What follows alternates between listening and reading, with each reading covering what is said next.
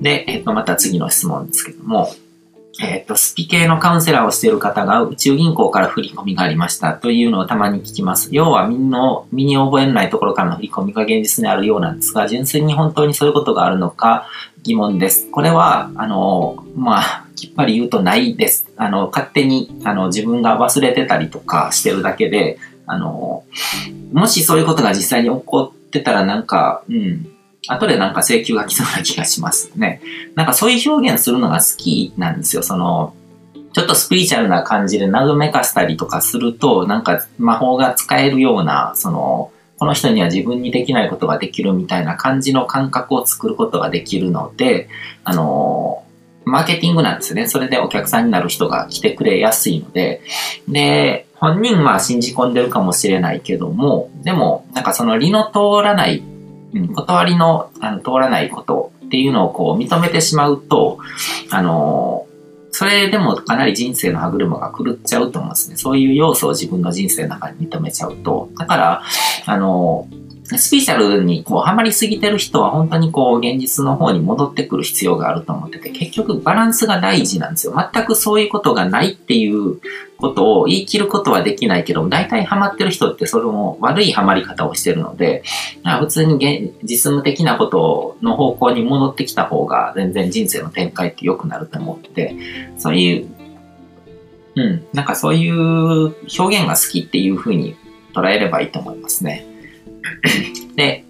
えっと、また次の質問なんですけども、えっと、震災後、地元を出て人に会う機会が増えて思ったのは、やはり、経済的に安定して豊かに暮らしている人たちの出している波動という、波動というか雰囲気というか、佇まいそのものが違うことでした。地方の、それも被災した地域の人たちとはまるで違う穏やかさというか、豊かさそのものというか、今までいたところって何だったんだろうと思いながらのセミナー参加でした。ああ僕のセミナーに参加してくれたんですね。出会う人たちの優しさや懐の大きさは経済的な後ろ盾の違いそのものなんだな。自分が被災して一時、ひと時でもこう、経済的なことへの不安を抱えた人間、またそのるつぼ、えっ、ー、と、るつぼにいた経験が、より敏感にそれらを感じさせてくれるのかなと思います。で、そして経済的な豊かさが魂の大きさとすごくリンクしてるから、さらにそこから成長していくんだなと、えー、と改めて思いました。経済的な裏打ちによって脳機能そのものがぐんと成長をまた分化していくのもあるのかと思います。もしそれらを具体的に解説できたらまた素晴らしいと思い書き送りますってことなんですけども、まあ確かにこう震災とかで家をなくしたりとか被災した人たちやっぱりそういう心の状態になってるので、そういう人たちが集まる場っていうのはものすごくエネルギーがこう、低いというか悪い方向に触れやすくなっちゃいますよね。で、それって別に、あの、おかしなことでも何でもなく、例えば僕、あの、東京に引っ越してきて、あの、新宿の周りとかってなんかすごくこう、場のエネルギーが悪い、悪いというか、うん、空気が悪いなって感じたんですけど、新宿の駅とかってこう、ホームとかでなんかちょっとしたことで喧嘩が起こったりとかするじゃないですか。やっぱりイライラしやすい状態であったりとか、そういう空気感が出来上がってるっていうのはありますよね。うん。ということで、えっ、と、いっぱいあるのでちょっとはしょりますけども、次の質問に行きますね。えっ、ー、と、成功することにおいてスピーチャルをどう活用していけばいいのかがよくわかりません。占いも様々で、特に物語というか、例えば遠いご先祖にこういう人がいてあなたの守護になりたがっているとか、今朝〇〇の波動を持った竜があなたに反応したといった類のストーリーでプッシュしてくる鑑定士が多いです。こういったことも自分の潜在意識の中に良い思念を放り込むためなら利用しても OK かなと思うようになりましたが、実際のところどこまでこの物語は本当なのか判断もつきません。うん、物語はあの、ストーリーって全部創作なので、うん。だからそういう、あの、儀式的なものだと思ったらいいと思いますね。潜在意識とか自分の心に届けるのに、ストーリーの力を使うと、やっぱりこう、届メッセージが届きやすくなったりとかするので、で、そのストーリーが別に真実かどうかっていうのはあんまり関係ないんですよね。うん。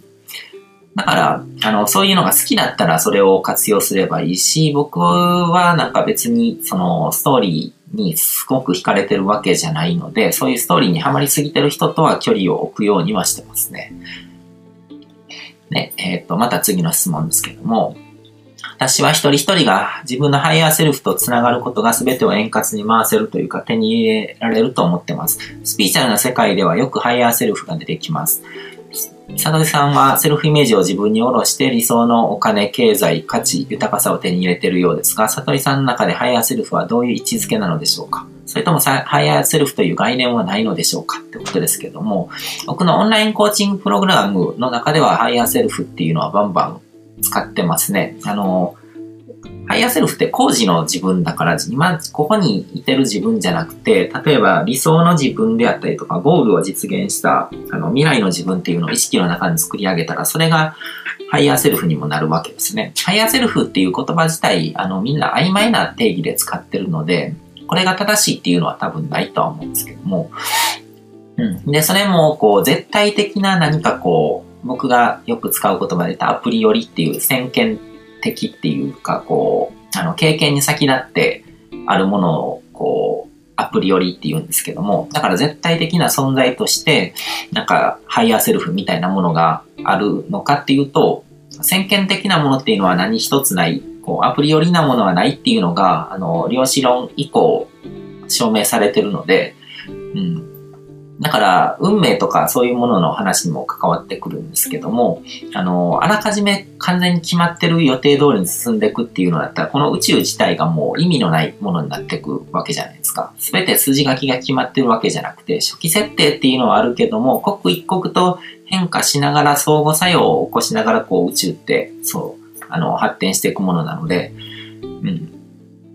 ハイヤーセルフの話からちょっと離れちゃいましたけども、な、あのー、まあ、セルフイメージっていうのとハイヤーセルフっていうのは、あのー、似たようなもんですね。今自分のこう、あのー、等身大の自分っていうよりも、こう、未来の大きくなった、より高次の自分、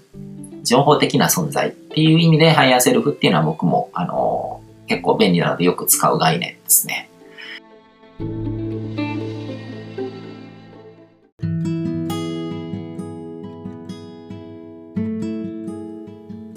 今回も最後まで聞いていただいてどうもありがとうございます。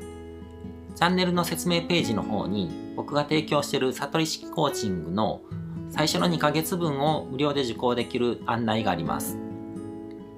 ゴール設定とアファメーションについて詳しく解説してるんですけども、僕自身もこれらのことを本格的に取り組み始めて、で、それで大きく人生を変えたという経験があるので、あの、まだ受講したことがない方であったりとか、このタイミングでピンとくる方はぜひ登録して体験してみてください。また、僕がどんな人間なのかを簡単に知ってもらえる2分ほどで読める会員プロフィールのリンクも貼ってます。僕自身がインターネットを通じた出会いによって自分の人生を大きく変えたので、この出会いがあなたの人生を変える良いものになることを願ってます。ではまた次の放送でお会いしましょう。